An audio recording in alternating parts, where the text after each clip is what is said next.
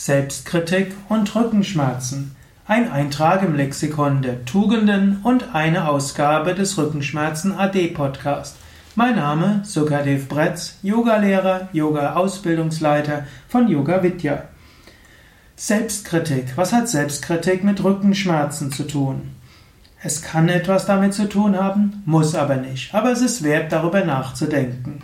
Es gibt Menschen, die sind sehr selbstkritisch und es gibt Menschen, die haben überhaupt keine Selbstkritik. Beides kann Rückenschmerzen begünstigen. Angenommen, du bist sehr selbstkritisch, du kritisierst dich ständig, du hast eine Neigung, ständig über dich selbst zu schimpfen. Das kann Rückenschmerzen erzeugen. Mindestens kann es Rückenschmerzen verstärken.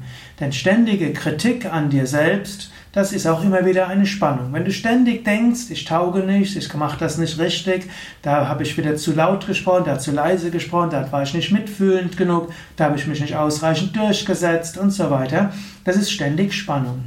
Diese ständige Spannung kann sich in physische Spannung und Rückenschmerzen niederschlagen. So kannst du überlegen, soll ich mehr Eigenliebe, mehr Selbstliebe, mehr Selbstakzeptanz entwickeln?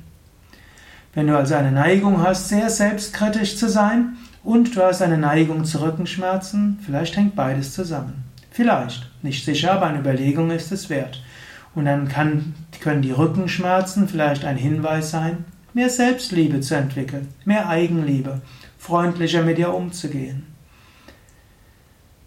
Ja, eine andere Möglichkeit ist aber, dass du gar keine Selbstkritik hast, dass du ständig sagst, ich bin recht, ich hab's, ich hab recht. Und wenn irgendwas Schlimmes ist, dann immer die anderen schuld. Du fühlst dich vielleicht als Opfer und du schimpfst über andere, aber du selbst denkst, ich habe immer recht.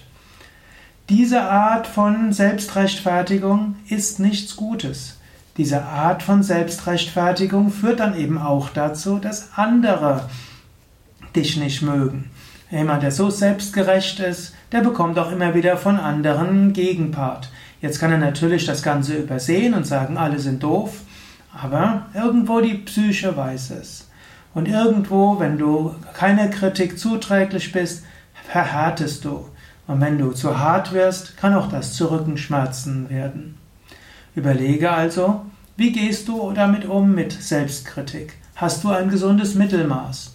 Bist du zu selbstkritisch? Das kann Rückenschmerzen verursachen. Hast du zu wenig Selbstkritik? Das kann auch Rückenschmerzen verursachen. Kann, muss nicht. Aber es ist eine Überlegung wert, ob deine Rückenschmerzen eventuell etwas zu tun haben mit zu viel oder zu wenig Selbstkritik.